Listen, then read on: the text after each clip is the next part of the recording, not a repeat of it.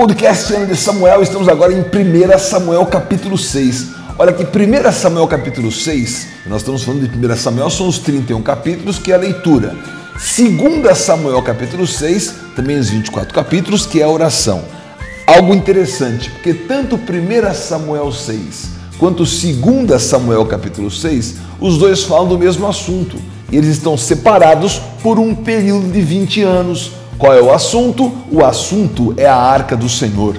Porque justamente em 1 Samuel 6, os filisteus, eles queriam se ver livre da arca. Eles não sabiam o que fazer com a arca.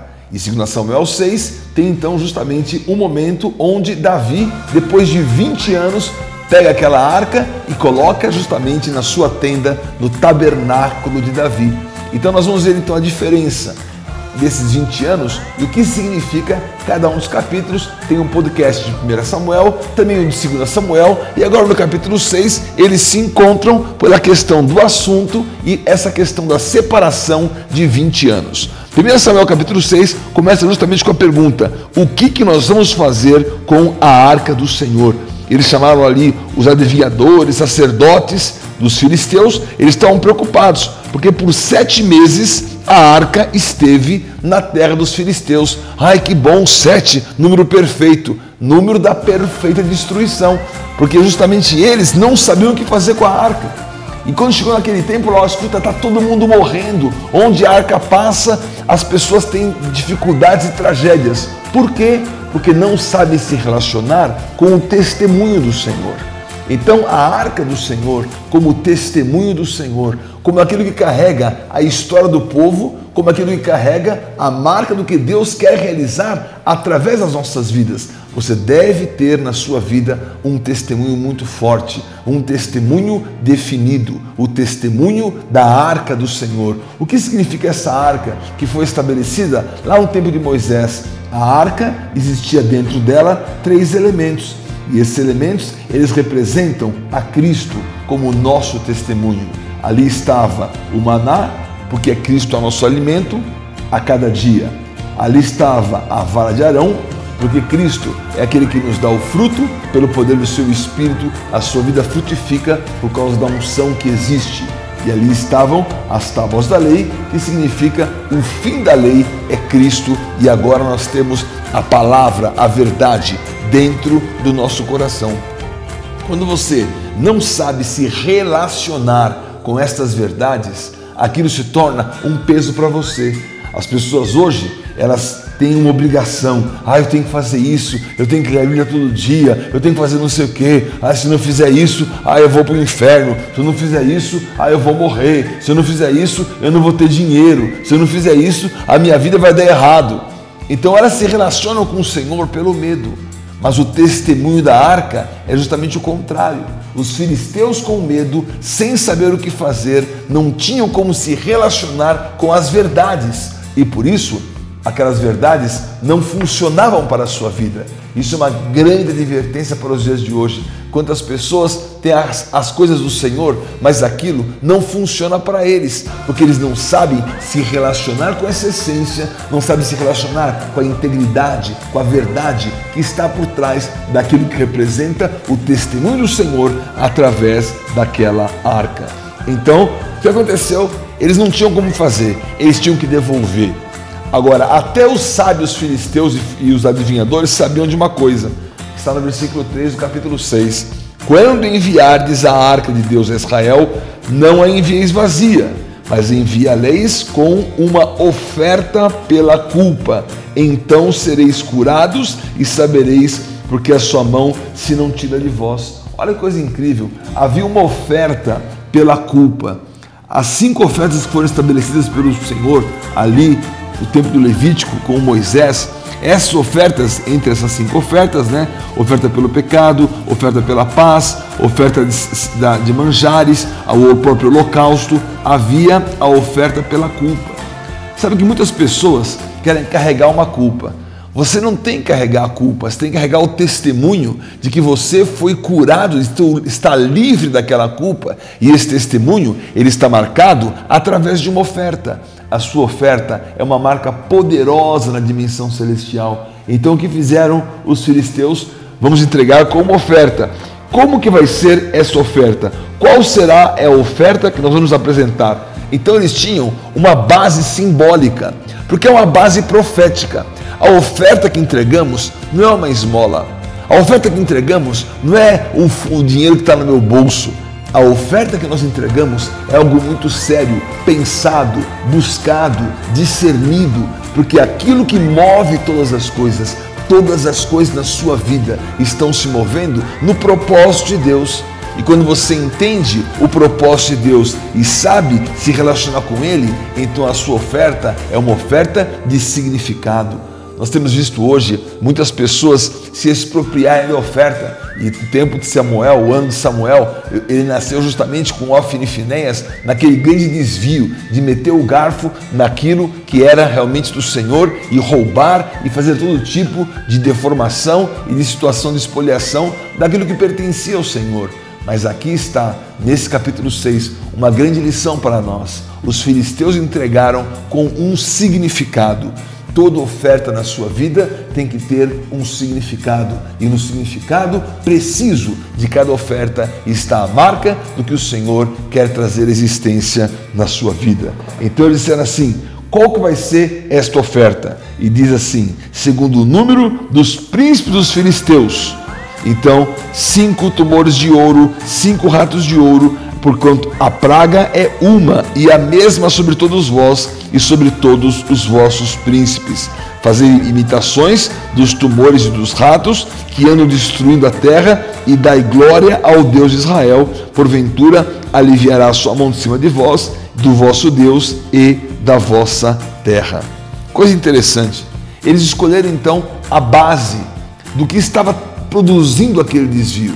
E de acordo com o número dos príncipes, ou das tribos que havia ali, cinco, porque eram cinco cidades que existiam nos filisteus, e essas cinco cidades era a representação daqueles príncipes que governavam sobre aquelas cidades dos filisteus, e por isso então o Senhor coloca uma, um desejo no coração deles, deles colocarem por cada uma daquelas cidades, eles colocam então uma marca, que é essa marca da oferta que o Senhor está buscando.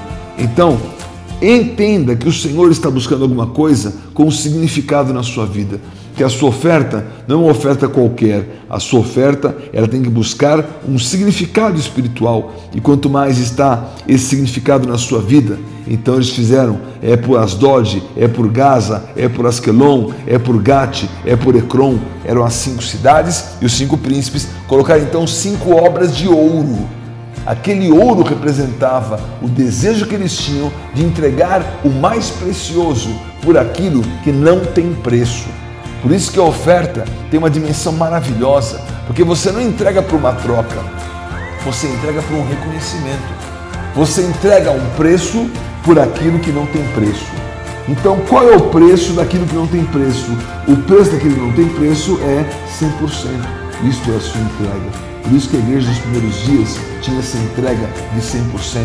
E por isso que a oferta é um milagre incrível que existe em cada uma de nossas vidas e aqueles que vivem essa dimensão vivem também a dimensão desses milagres, desse poder e dessa consagração. Fizeram isso, colocaram aquelas obras de ouro, também como tumores e ratos, que são duas palavras em hebraica, significando justamente o desvio, a sujeira, a condenação, a culpa que agora estava sendo espiada por meio daquela oferta. E eles colocaram assim ainda um sinal: olha, põe esse carro novo, pega as duas vacas e, e não que vacas que não colocaram jugo sobre elas, coloca no carro e pega a arca, coloca sobre o carro e coloca as ofertas de ouro ao lado.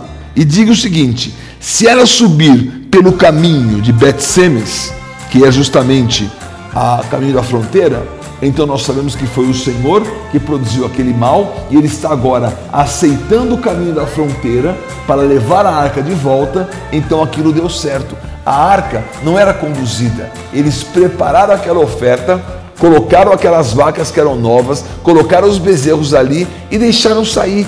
E a palavra diz então que as vacas elas foram gritando, porque elas estavam anunciando que elas estavam carregando naquele momento, depois daqueles sete meses, eles estavam carregando aquilo que significava uma marca espiritual e profética muito profunda, uma marca de limpeza dos filisteus. Olha, hoje você que está ouvindo essa palavra, quantas pessoas entregam oferta ao Senhor e os filisteus a entregaram uma oferta maior do que eles já pensaram em entregar na vida deles. Eles não estão entendendo como se relacionar com essa oferta mas na profundidade do seu espírito você aprende a se relacionar e nesse relacionamento o Senhor coloca na sua vida uma marca muito definida. Então, Bet-Semes, que era o lugar onde foi colocado esse sinal, significa o templo do sol, porque os filisteus tinham todas essas adorações a Dagon, ao sol, aos lugares assim e, e obras.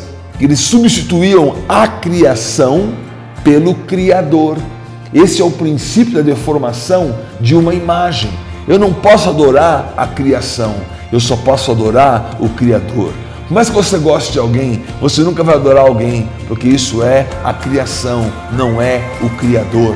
Então, objetos, pessoas, situações jamais devem ser objetos da nossa adoração. As pessoas que servem a Deus, objeto do nosso respeito, não da nossa adoração ou de uma veneração, como nós vemos com muitas deformações em muitos lugares. Isso não agrada ao Senhor, porque as vacas foram cantando foram dizendo, eles disseram assim: olha, dai glória a Deus. Colocaram aquele ouro e justamente quando elas passaram ali, os homens de Betsemes viram ali, levantaram os olhos e se alegraram, porque a arca estava ali. Porque Betsemes, ele tinha a fronteira. Então, por um lado, o templo do sol, como os filisteus viam os judeus. Adorando, eles eram adoradores do sol, adoradores da criação. E como eles viam os judeus? Os judeus viam Deus como sol. Então entenda esse processo como você vai enxergar aquilo que é do Senhor. E como enxergando aquilo que é do Senhor, você vai se relacionar com exatidão naquilo que pertence a Deus. Então, José era um betsemita do lado de Israel e ele se alegrou. E ele viu aquela situação, colocou ali uma pedra, pegou a madeira, ofereceu aquelas vacas ao Senhor em holocausto.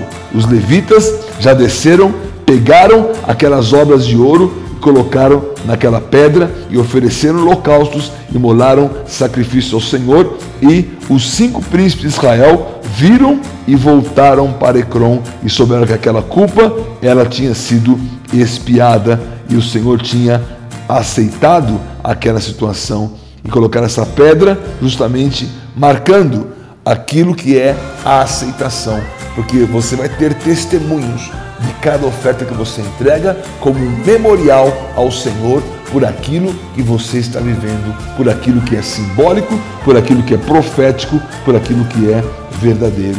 Então, chegou ali, os anjos de Bet-Semes tinham sido, tinham sido feridos, 70 homens, porque olharam para a arca, Bet-Semes, a questão que eu disse aqui, o templo do sol, e daí ninguém sabia como se relacionar com aquilo. Por isso, eles tinham que devolver. Então disseram: Olha, foram para Kiriat Jearim e os filisteus devolveram a arca do Senhor. Descei, pois, e fazei-a subir para vós outros. Então em Kiriat Jearim a arca ficaria na casa de Abinadab e ali por 20 anos a arca ficaria, até que em 2 Samuel capítulo 6, ela vai então para a casa de Obed-Edom, aquilo que nós conhecemos, e por três meses ali então uma prosperidade. Isso será o nosso podcast do capítulo 6 de 2 Samuel. Então fique no seu espírito essa marca poderosa. Tenha nesse dia, nessa leitura, o um entendimento e ofertas proféticas vão trazer cura, libertação, vitória e poder sobre a sua vida. Valeu demais. Shalom Adonai.